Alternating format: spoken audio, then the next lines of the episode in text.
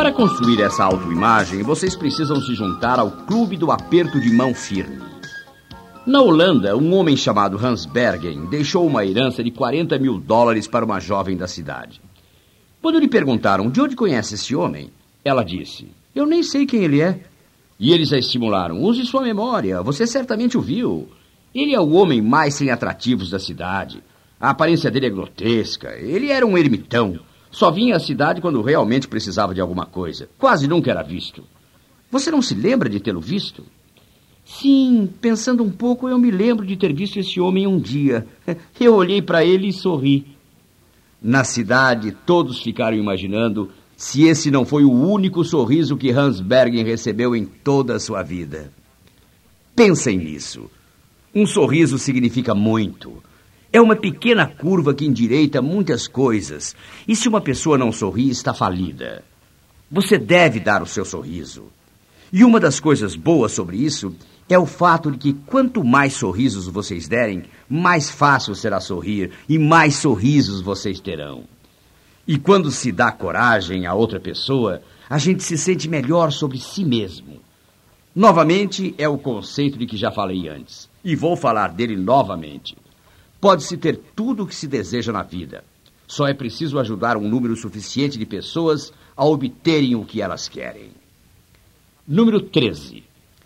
Vocês precisam construir uma base moral sobre a qual viverão sua vida.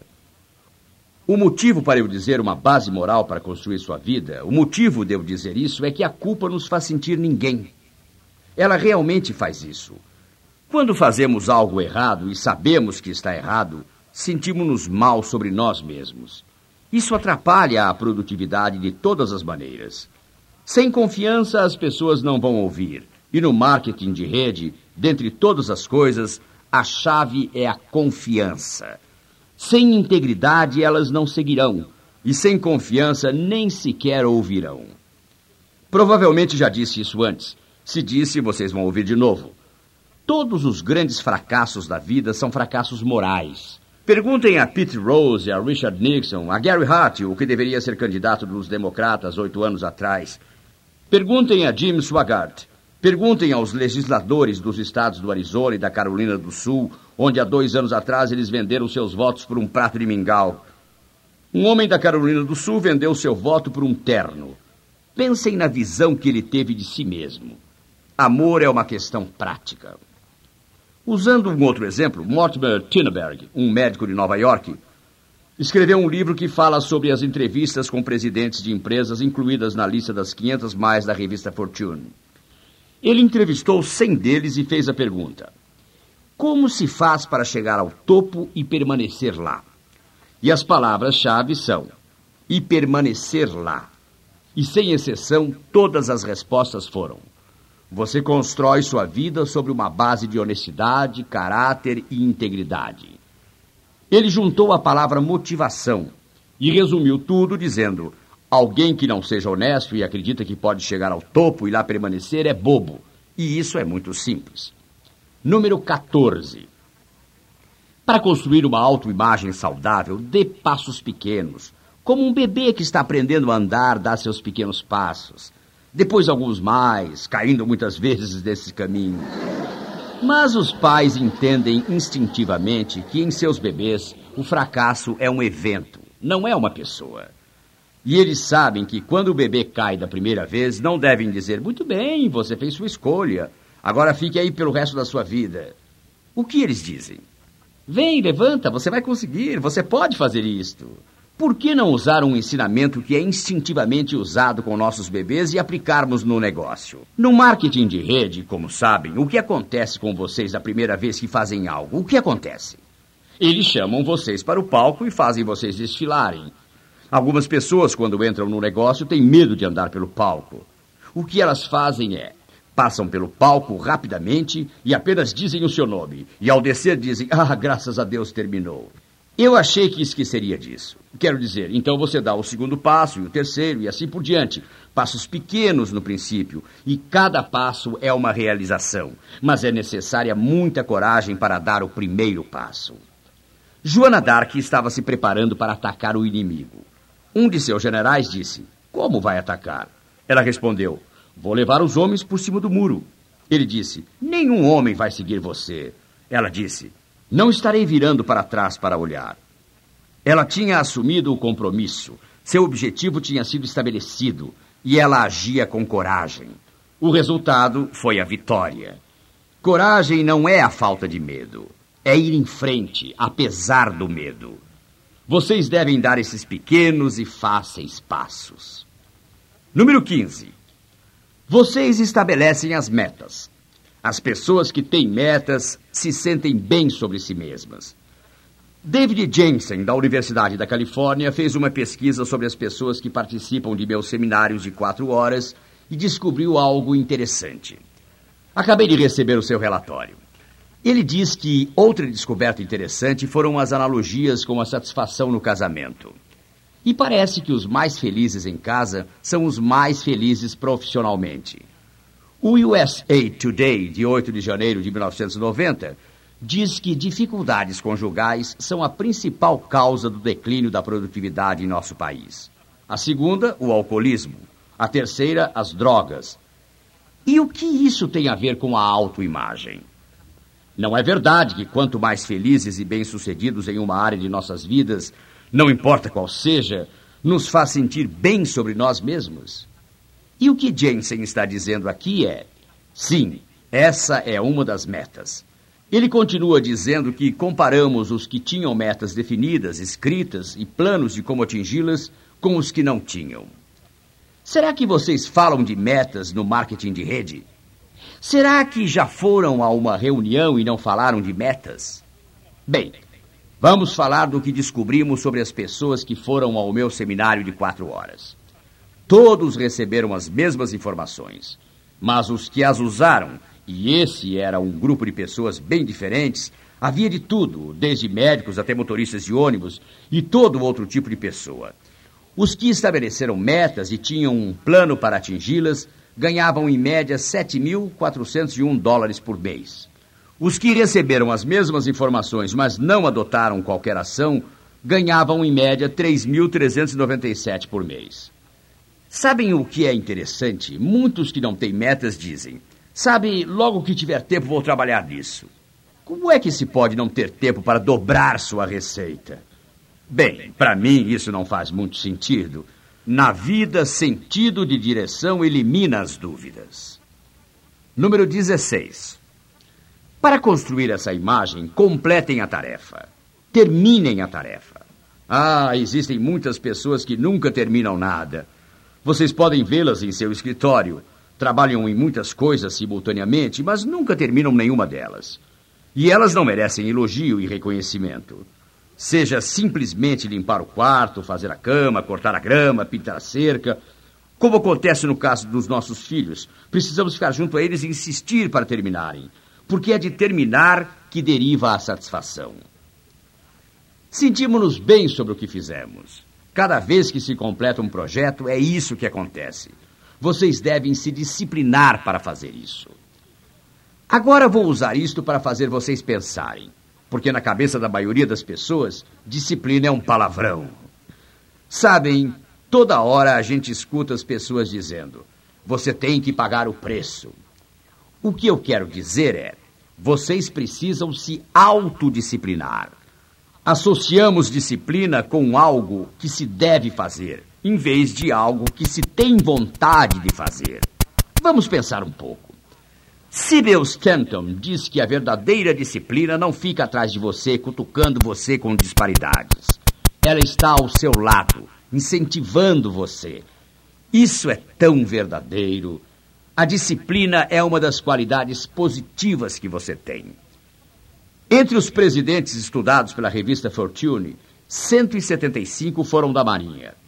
Sete dos últimos nove fizeram o serviço militar. 26 dos presidentes fizeram o serviço militar. Disciplina é uma das coisas que aprenderam. Rhonda Harrington Kelly diz que a liberdade é a recompensa final da disciplina. A liberdade resulta da prática das disciplinas necessárias. Ouçam isso. Uma pessoa ou atleta indisciplinado, não importa quão inteligente ou talentoso, não consegue vencer. Uma das piores coisas no negócio é patrocinar alguém que realmente tem a habilidade, os contatos, a inteligência, a personalidade. Essa pessoa tem tudo, só lhe falta essa disciplina.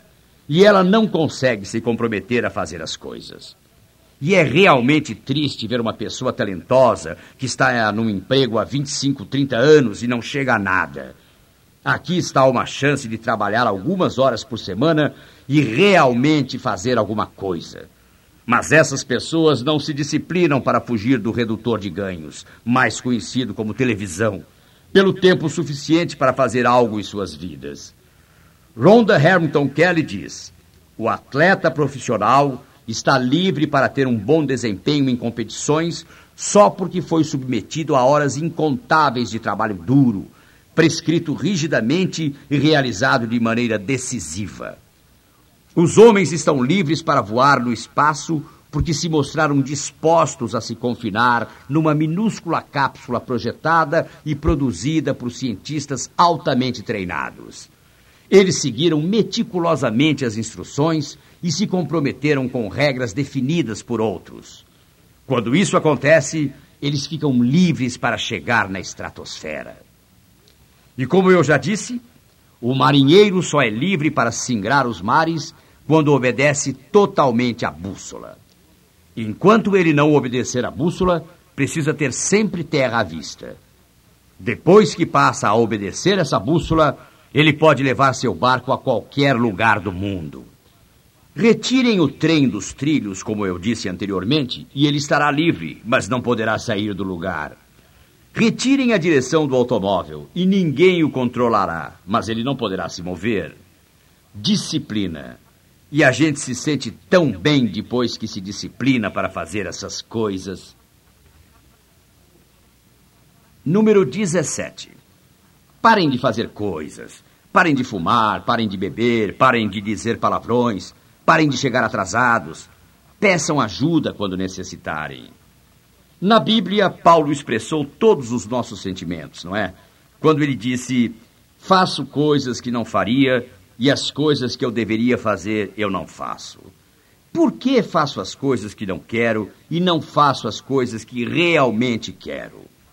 Ele resumiu tudo dizendo: não sou eu, é o pecado dentro de mim. É esse o motivo para trazermos aqui a influência espiritual. Vejam, nós obtemos informações de jornais e revistas. Obtemos conhecimentos de bons livros e enciclopédias. Mas até juntarmos a dimensão espiritual, não temos a sabedoria necessária que faz a verdadeira diferença. Alguns chamam isso de bom senso, outros de senso prático que, como sabem, é apenas conhecimento estável. Quando vocês se colocam sob controle, passam a gostar muito mais de si mesmos. Número 18. Para construir uma autoimagem saudável, resolvam os casos com seus inimigos. Na verdade, passem à sua frente. Como passar na frente deles? Primeiro, reconheçam onde vocês se encontram. Muita gente não reconhece o ponto onde está. Há alguns anos fizemos uma pesquisa que indicou que se todos aqui fôssemos vendedores, poderíamos dividir em dois grupos, com as mesmas habilidades, o mesmo território, a mesma ética de trabalho, os mesmos conhecimentos e experiência, o mesmo número de visitas. Bem, um grupo mantém registro sobre o motivo pelo qual os possíveis clientes compraram ou não, para que se possa avaliar. O outro grupo não mantém registros e aquele que tem seus registros exatos vende muito mais que o outro. Sabemos que no caso de regimes, as pessoas que registram tudo que comem e quando comem perdem peso muito mais rapidamente e não engordam tão depressa. Por quê? Porque registros são verdadeiros. Eles são verdadeiros. Sabem, 90% das pessoas nos Estados Unidos vivem negando. Elas, na verdade, não olham os fatos e o que isso permite fazer é, por exemplo, se estiver zangado com outros, reconheça o fato de estar furioso. Número dois, se vocês ainda não progrediram tanto quanto queriam na vida, culpem outra pessoa. Isso é fácil. É só culpar outra pessoa. Muitas vezes isso é verdade ou existe apenas em sua mente. E a percepção é forma de realidade mais cruel. Portanto, se na sua mente vocês acreditarem que alguém é culpado, culpem, descarreguem nessa pessoa. Escrevam uma carta estúpida, uma carta que diga tudo. Podem ser necessárias 5, 10 ou 15 páginas. Descarreguem tudo.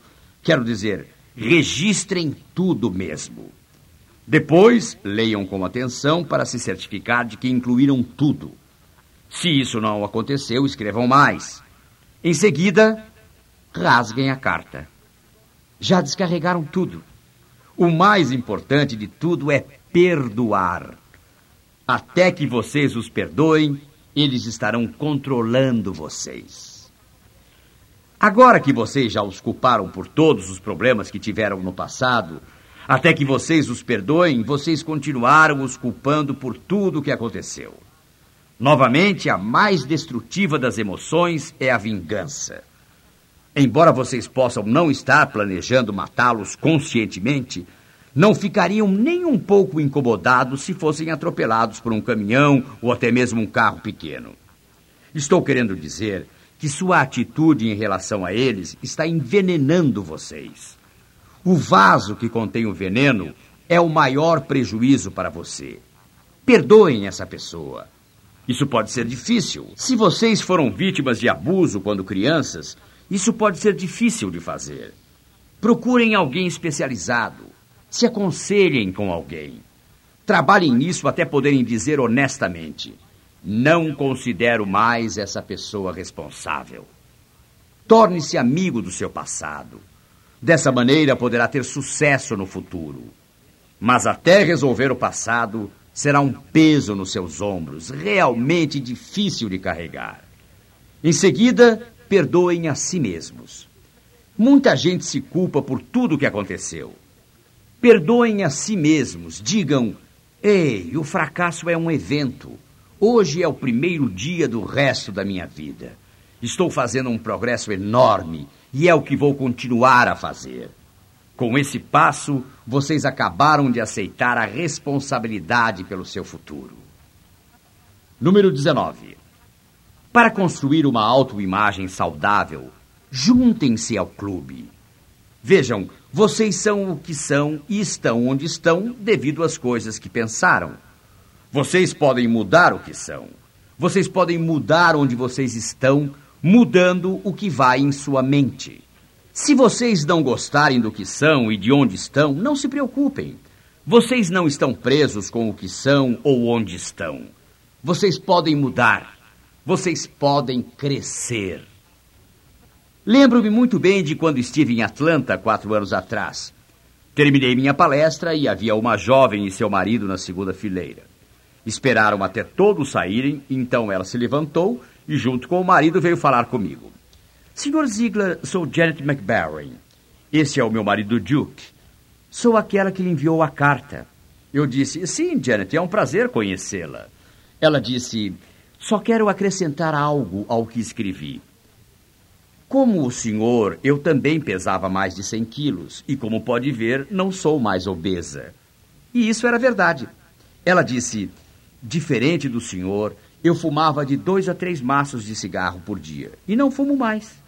Diferente do senhor, eu às vezes bebia, agora não bebo mais.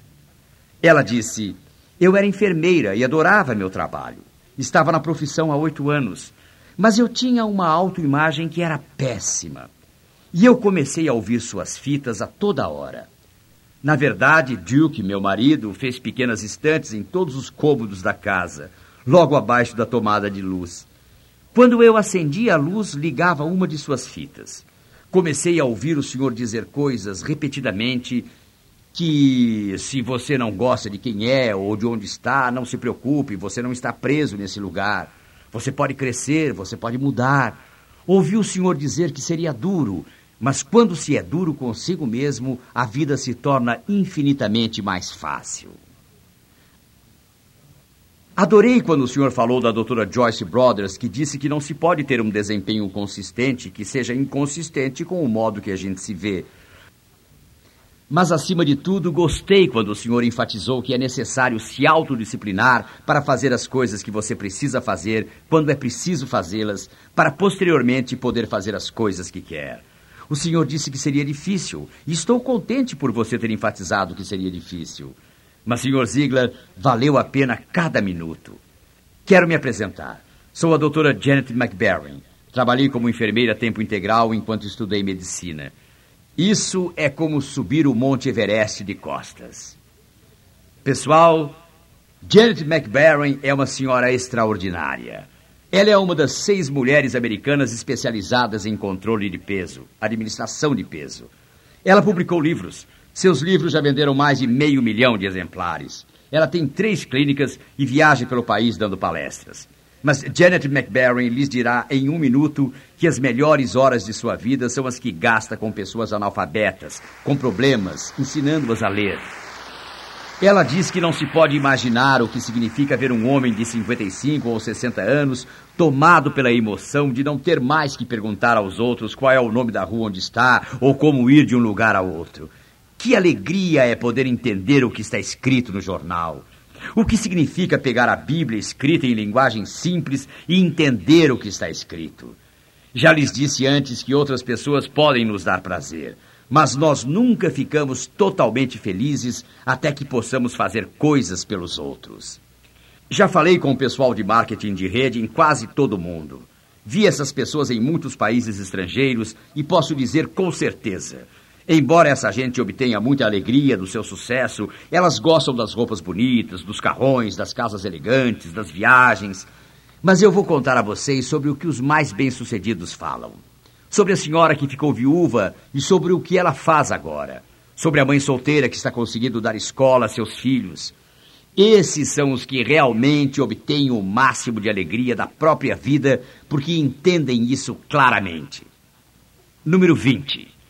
Se quiserem construir uma autoimagem saudável, façam uma lista de vitórias de tudo que fizeram na vida.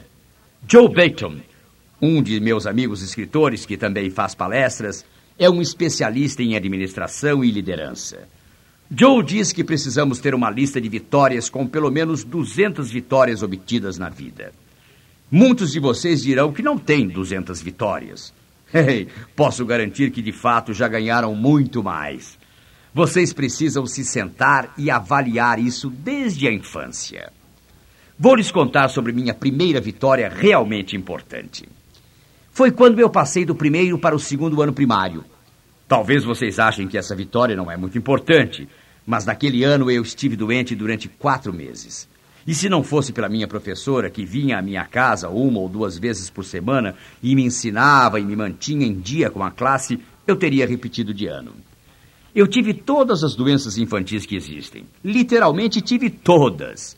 Eu registro isso como uma grande vitória. Vou lhes dar outra razão para isso. Se eu não tivesse passado para o segundo ano, eu teria sido chamado da escola secundária para servir no exército durante a Segunda Grande Guerra. Eu nunca teria a chance de entrar na Marinha e fazer algumas coisas que faço agora. Eu nunca pilotei aviões na Marinha. A guerra acabou antes disso acontecer mas eu consegui obter a educação que seria impossível de outra maneira. Minha imagem, quando criança, vamos ver isso mais tarde, não era muito boa. Ela foi importante em minha vida. Façam essa lista de vitórias. Pensem em todas as pessoas que patrocinaram, que obtiveram sucesso. Pensem em algum exame que passaram e sabem que foi difícil. Pensem na ocasião em que transformaram um inimigo em amigo. Pensem como aprendem a se comunicar. Pensem na primeira vez que subiram no palco. Pensem nas ocasiões que realmente fizeram diferença, as vitórias de sua vida. E quando as coisas ficarem difíceis, e todos passam por épocas difíceis, peguem a lista. Deixem essa lista bem à mão, leiam. Ah, qualquer um pode fazer isso e isso, mas olha só quantas vitórias eu tenho. Você pensa, não vou poder vencer de novo. Está louco, é lógico que pode vencer. Vocês se sentirão estimulados com isso. Preparem a lista. Número 21. Aprendam uma nova habilidade. Aprendam uma nova habilidade. Pode ser discursar, escrever, computação, Pode ser aquele curso na faculdade, pode ser aprender a esquiar, a nadar, a pescar, pode ser mil e uma coisas. Quando aprendemos uma nova habilidade, o resultado disto é que nos sentimos melhores em relação a nós mesmos. Número 22. Fiquem em forma. De tudo que fiz, esta foi uma das coisas que me deu mais satisfação. Depois de pesar mais de 100 quilos por mais de 24 anos de minha vida adulta, fiz um regime. E quando perdi todo esse peso, isso me deu uma tremenda confiança. Não usem idade como desculpa. Vocês sabiam que Bismarck da Alemanha foi quem criou essa mentira de que aos 65 anos de idade as pessoas devem ser aposentadas e colocadas de lado? Ele descobriu que quase todos os seus inimigos importantes tinham 65 anos ou mais. Ele convenceu os legisladores alemães a aprovar uma lei tornando obrigatória a aposentadoria aos 65 anos.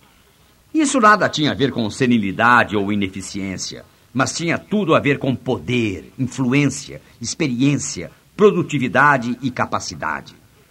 Mas existem muitas pessoas que dirão: sabe, aquele velho de 70 anos, o que ele poderia fazer? Quero dizer, não quero perder tempo patrocinando um velho ou velha desses. E existem novas pesquisas com pessoas de mais de 90 anos que, em alguns casos, estavam presos na cama ou nem podiam sair da cadeira. Fizeram exercícios, um programa de levantamento de peso e os resultados foram dramáticos. Quando digo dramáticos, quero dizer que se tornaram mais alertas mentalmente. Obtiveram mais energia física e todo o resto. Eles realmente ficaram em forma. Isso fará vocês se sentirem melhor sobre si mesmos. Número 23. Evitem coisas como pornografia e novelas e horóscopo e grande parte da música que a gente ouve. Tenho culpa no cartório porque há anos eu digo que, em minha opinião, não se pode assistir a novela consistentemente todos os dias e continuar moralmente saudável e otimista. Não se pode colocar todo aquele lixo na mente e sobreviver. É impossível. Existe uma contradição interessante. Eu nunca ouvi alguém negar que as palavras de pessoas como Helen Keller e Mahatma Gandhi, Jesus Cristo, Martin Luther King, George Washington, Abraham Lincoln, nunca ouvi alguém dizer: Ah, o que eles disseram não faz a mínima diferença. Bem, certamente essas palavras são estimulantes, elas fazem as pessoas crescer. E então eu digo: não se preocupem com o que a Madonna diz. Que diferença isso pode fazer? Pode fazer uma grande diferença, pessoal. Porque o que vocês plantam em sua mente, bem, quantos de vocês foram ver um filme e deram risada? Quantos de vocês foram ao cinema e choraram? Vocês acreditam que foi porque puseram alguma coisa nas cadeiras ou foi porque colocaram algo em suas mentes que afetou vocês emocionalmente? É isso que eu quero mostrar. No momento, todos estão falando da Madonna. E eu, é lógico, também quero falar. Fiquei muito impressionado quando Times Wagner, quando eles editaram o último lixo, porque havia quatro coisas que não deixaram a Madonna fazer, só mencionaram duas no jornal. Mas uma delas era: eles a proibiram de tirar fotografias fazendo sexo com animais. E também não permitiram que tirasse fotos fazendo sexo com qualquer objeto religioso. Quando a gente chega a um nível tão baixo e o trabalho dela está sendo vendido aos milhares, fico muito preocupado. A pornografia e a sujeira mostram a humanidade no seu pior. Não se pode dizer constantemente humanidade em seu pior e sentir-se bem sobre si mesmo. O horóscopo é a entrada para a adoração do diabo e da bruxaria. Muitos dizem, mas eu leio e nem presto atenção. Isso é mentira. Se não acredita, por que lê? Isso é perder tempo. Uma de duas coisas. Isso afeta ou faz você perder tempo e ambos são negativos? Então por que ler? Vocês se tornam fatalistas, começam a notar coincidências e então as coisas passam a acontecer. Lembro-me de um seminário em San Antônio. Durante um dos intervalos, uma senhora veio até mim e disse: Quando o senhor nasceu? Bem, eu sabia do que ela estava falando, então respondi: 4 de julho de 1972. Ela ouviu o 4 de julho, mas não percebeu o 1972. Ela disse: Sim, isso significa que o senhor estava. E disse: É compreensível. Eu sabia disso porque o senhor é assim, assim e assim. E ela falou sobre diversas coisas que, com base nelas, ela sabia quando eu tinha nascido. Então ela ficou ali parada, achando-se muito inteligente. Deixei-a falar e finalmente respondi: Não, a senhora não ouviu o resto do que eu disse. Eu disse 4 de julho de 1972, quando nasci de novo, depois de um transplante de coração. Foi aí que minha vida mudou totalmente. Mas minha mãe deu à luz no dia 6 de novembro. Sem pestanejar, ela disse: Bem, então isso explica porque o senhor é assim, e assim, e assim. Certamente é por isso. E realmente aquela senhora nem percebeu o que fez. Fujam dos horóscopos. Número 24. Se possível, modifique sua aparência física. Quando minha filha mais nova era adolescente, um dia ela disse alguma coisa sobre as próprias orelhas. E eu disse: O que há de errado com suas orelhas? Eu sempre acreditei que tivesse uma filha lindíssima, uma das filhas mais lindas que alguém possa ter. Sempre foi um mistério para mim que um homem, obviamente não qualificado para casar com uma das minhas filhas, possa depois ter os netos mais lindos e inteligentes da Terra. Ainda é um mistério, e estou certo de que muitos estão confusos quanto à minha filha. Eu achava que ela era uma jovem linda. Ela disse: Pai, o senhor nunca notou nada em minhas orelhas? E eu respondi: Bem, sim, já vi suas orelhas. Notei que você tem orelhas. Ela disse: Não, pai. O senhor já notou que tem orelhas de abano? Já notou que tenho que cobri-las com meu cabelo? E eu respondi: Ah, querida, desculpe, nunca notei isso. Ela queria fazer cirurgia plástica. É uma operação simples. Só prender as orelhas e depois de algumas semanas fica tudo em ordem. Se vocês a virem hoje em dia, garanto que usam um penteado que mostra as orelhas. É impressionante o que isso faz para a autoimagem dela. A minha autoimagem melhorou quando mudei de aparência do ponto de vista de peso. De vez em quando, esse é um bom procedimento. Aprendam a falar em público. Vocês fazem isso no negócio em questão. Façam cursos e aprendam como lidar com pessoas em suas apresentações. Número 26. Ouçam histórias e leiam bons livros. E deem crédito ao fazer isso. Vocês devem ter notado que dou os créditos quando tenho uma fonte de informações. Faço isso por três motivos básicos. Primeiro, é a coisa certa a fazer. Segundo, mostra que fiz minha pesquisa. Terceiro, se eu disser algo errado, posso sempre dizer: o fulano deveria saber melhor que isso. Vocês precisam ter certeza e dar o crédito. E precisam desenvolver senso de humor. Gosto muito dessa história que li um dia. Quando liguei para meu amigo no seu quarto, fiquei surpreso quando sua secretária eletrônica respondeu: Oi, aqui é o Dave. Se for a companhia telefônica, já mandei o dinheiro. Se for mamãe e o papai, por favor, mandem-me o dinheiro. Se for um amigo, você ainda me deve dinheiro. Se for da ajuda financeira, vocês não me deram dinheiro suficiente. Se for uma moça, deixe o recado e não se preocupe, tenho muito dinheiro. Como vocês sabem, rir é muito importante. Um senso de humor permite a vocês fazerem muitas coisas. Desenvolve melhores relacionamentos. Vou falar mais sobre isso, mas o senso de humor é importantíssimo. Para construir um negócio no marketing de rede, vocês fazem parte de uma equipe. E quanto melhor os outros estiverem, melhores estarão vocês. Não sei se vocês sabem disso ou não, mas as sequoias gigantes são árvores magníficas. Elas são muito altas. Vocês sabiam que as raízes não estão no subsolo? Ficam acima da terra? Mas se notarem, nunca é uma sequoia só. Sempre há mais de uma, e as raízes são misturadas com todas as raízes das árvores nas proximidades. Juntas, elas formam magníficas florestas gigantes.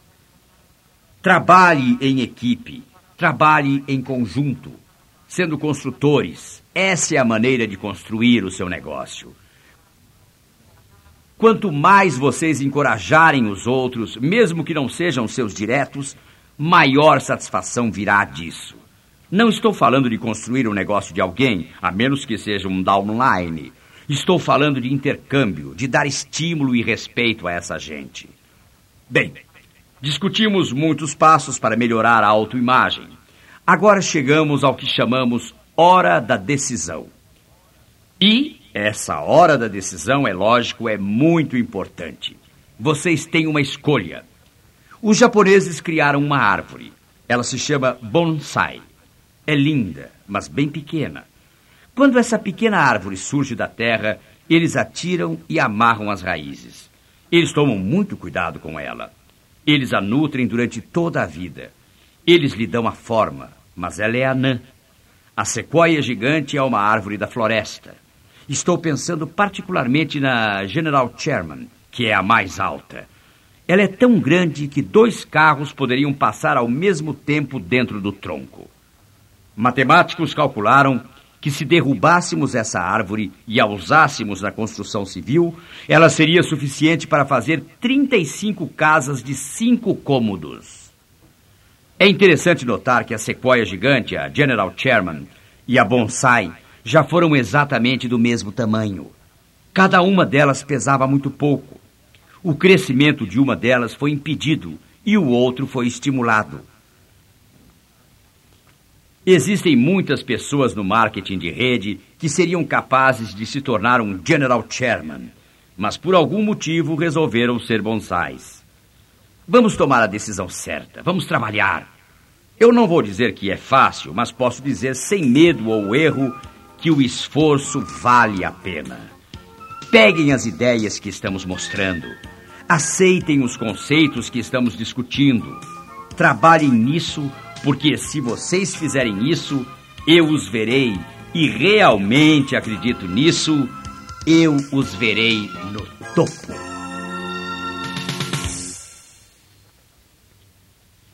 Lembre-se de que a fita que acabou de ouvir é protegida por direitos autorais.